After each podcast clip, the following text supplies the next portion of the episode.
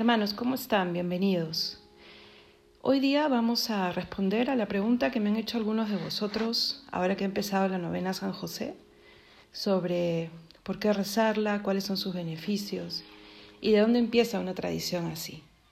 Pero como siempre, vamos a empezar poniéndonos en presencia de Dios. En el nombre del Padre, del Hijo y del Espíritu Santo. Amén. Señor Jesús, Tú que estás presente en el sacramento del altar y te has quedado ahí eligiéndonos para amarnos, para alimentarnos, para protegernos. Queremos pedirte que no te alejes de nosotros nunca, que no permitas que nos alejemos de ti, porque finalmente son nuestras decisiones, nuestra manera de obrar, la que puede hacernos romper la amistad contigo y no lo permita, Señor. Ayúdanos a perseverar, a comprender tu voluntad y que la querramos seguir con alegría, con entereza. Solo tú, Señor, siempre y en nuestro corazón. Solo tú. Y que me atreva a decirlo todos los días. Que me atreva a suplicar que cada día esté más impregnado de tu presencia, del conocimiento de ti y de tu corazón, donde queremos descansar. Amén. En el nombre del Padre, del Hijo y del Espíritu Santo. Amén. Bueno, no vamos a hacer un tratado teológico o, sobre las raíces teológicas de la novena, de una novena general, pero eh, sí dar algunos alcances para que nos quede sobre todo como objetivo la importancia de, primero, de crecer en el trato con Dios, en la fe, en la oración, todo lo que nos ayude a eso y, la Santa Iglesia Católica lo promueva, eh, siempre estará bien, ¿no?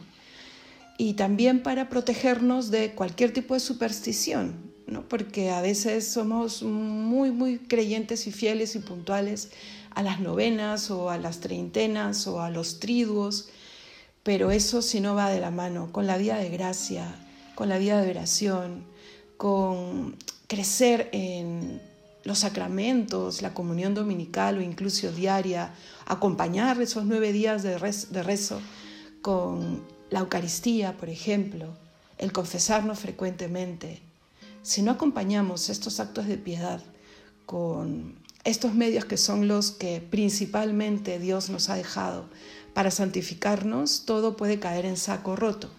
¿Me dejo entender? Pero bueno, si ustedes me preguntan, sí, yo soy desde hace unos años más eh, creyente aún en el poder de las novenas. ¿Y saben quién me, me inspiró y me enseñó esto el Padre Pío de Pietrelcina. Llegó a mis manos hace algunos años, cuando ya estaba aquí en España, una novena que él rezó, rezó todos los días. Claro, es una novena, pero que él acuña para rezarla todos los días. Ya no era una novena, ¿no? y una súplica preciosa en donde él tres veces suplicaba, eh, trayendo a colación eh, los distintos pasajes de la Sagrada Escritura en donde Jesús nos enseña a pedir. Por ejemplo, ¿no? Porque tú nos has dicho, pedid y se os dará, este, yo te pido tal cosa, ¿no? Y así tres veces. Entonces, eh, me, sorprendió muchísimo esta, esta novena. Primero, porque la hacía este hombre de Dios eh, que ha alcanzado al cielo de una manera, sí, extraordinaria, ¿no?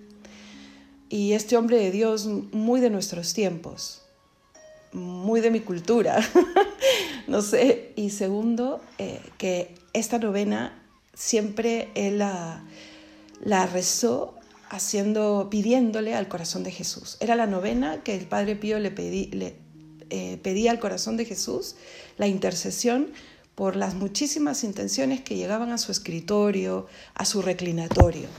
Entonces él todos los días, al final del día, repetía esta novena, si es que no la repetía varias veces al día, en donde pedía la intercesión del corazón de Jesús usando eh, como fórmula varios pasajes de la Sagrada Escritura. Entonces creo que por eso generó eh, y cautivó en mi corazón esa partecita que hizo que prendiese esta piedad. Es la novena que generalmente rezo antes de alguna fiesta o cuando hay alguna intención especial o cuando simplemente es decirle al Señor, aquí estoy y quiero que estés, ¿no? Porque no tiene que haber un, un motivo súper especial para hacer una novena, porque hacer un acto de piedad instituido para prepararse para una fiesta, pero también para una súplica especial o para una alabanza a Dios y una oración de gratitud, puede hacerse en cualquier momento del año. Pero hay las grandes novenas, por ejemplo ahora la novena San José, pero no damos el salto tan rápido. Novena viene de novem, del latín, que quiere decir nueve, ¿no?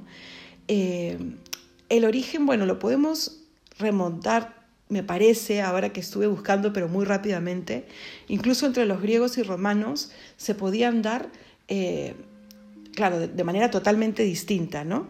Pero algo parecido a un novenario.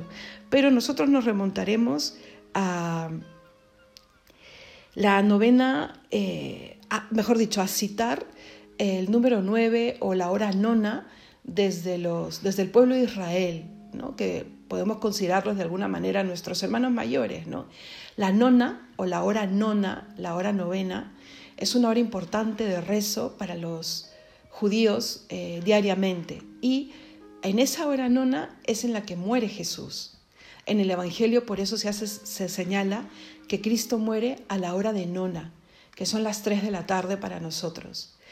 Y por eso esta hora nona, este día nueve, también recoge ese significado eh, que está vinculado a la hora en la que muere Cristo, ¿no? Una hora de, de, muchísima fuerza para pedir, la hora de la misericordia, el mismo Jesús lo ha dicho, la hora en la que nos hacemos también unos con el dolor redentor de nuestro Señor. Entonces ahí empezamos nosotros a entender un poco esto del día 9 y la base bíblica más importante son los nueve días en los que los apóstoles permanecieron en oración desde que Cristo asciende a los cielos en la Pascua después de la resurrección hasta la llegada del Espíritu Santo en Pentecostés. Eh, llega la Pascua, ¿no? Después del trido pascual, llega la Pascua y durante 40 días Cristo se aparece a sus apóstoles, los 40 días de Pascua hasta la fiesta de la Ascensión. En la Ascensión, Cristo asciende a los cielos y les dice que esperen que enviará el Espíritu Santo. Entonces los apóstoles y algunas mujeres, incluida la Madre de Jesús, perseveran diariamente en la oración hasta que el día 10 llega el Espíritu Santo en Pentecostés. Es la, base bíblica cristiana más, fuerza, más fuerte para comprender lo que debemos hacer en una novena, rezar, rezar pidiéndole al Espíritu Santo la gracia de la perseverancia final, sobre todo. Esto, bueno, lo podemos encontrar en los Hechos de los Apóstoles y al inicio, al inicio de los Hechos de los Apóstoles, ¿no? Y por eso ha ido ya también imponiéndose la novena antes de otras grandes fiestas, por ejemplo la Navidad, que ahí también entra el día 9, ¿no? Los nueve meses de María hasta el nacimiento de Jesús o la novena a Pentecostés, bueno, que es la que acabo de decirles, o esta novena que estamos rezando a San José. Cuando son, por llamarlas de alguna manera, temáticas vinculadas a Pentecostés o a algún santo, como la de San José, eh, generalmente cada día se suma una, una, pequeña reflexión o tomada de la Biblia o tomada de, de alguna, algún pasaje alguna frase de los santos, para que cada día de la novena se haga una pequeña catequesis. La novena de San José que yo les voy a dejar vinculada, eh, que no es nuestra, o sea, no la he hecho yo, a eso voy, ¿no? sino que la encontré en internet y es muy bonita, tiene esto, ¿no? Tiene una oración, generalmente es el esquema, una oración de inicio, eh, una oración propia del día y una oración final, ¿no? Pidiendo la intercesión del santo y ahí tú puedes eh, insertar una petición propia y con muchísima fe. Pero mira, yo te aconsejo que siempre tu primera intención sea la santidad, la salvación de nuestra alma y la salvación de tus seres queridos y de almas que ni siquiera conocemos.